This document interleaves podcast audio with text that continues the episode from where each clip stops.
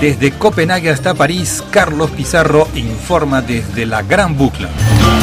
Tour de Francia 2022 en Radio Francia Internacional.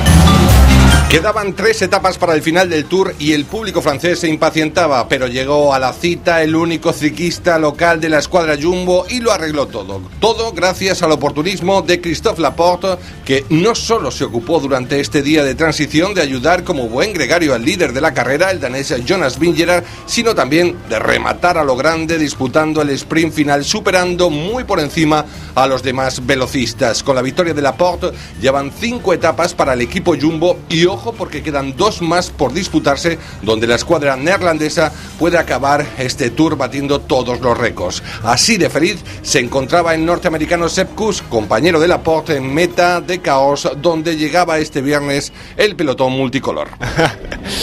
sí, me...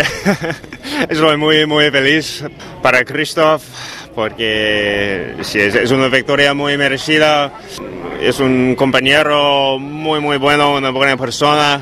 Uh, y también es, es, una persona muy tranquilo y eh, le, le, gusta dormir y tal, pero en, en, la bici, sobre la bici es, es una máquina, es, es un, eh, estaba en el viento ayudando a Jonas y luego iba por la victoria en los últimos kilómetros y es un motoraco. La felicidad es completa, no os cansáis de ganar, ¿eh? Sí, parece que sí, pero uh, en, todos los terrenos, uh, etapas de montaña, sprint.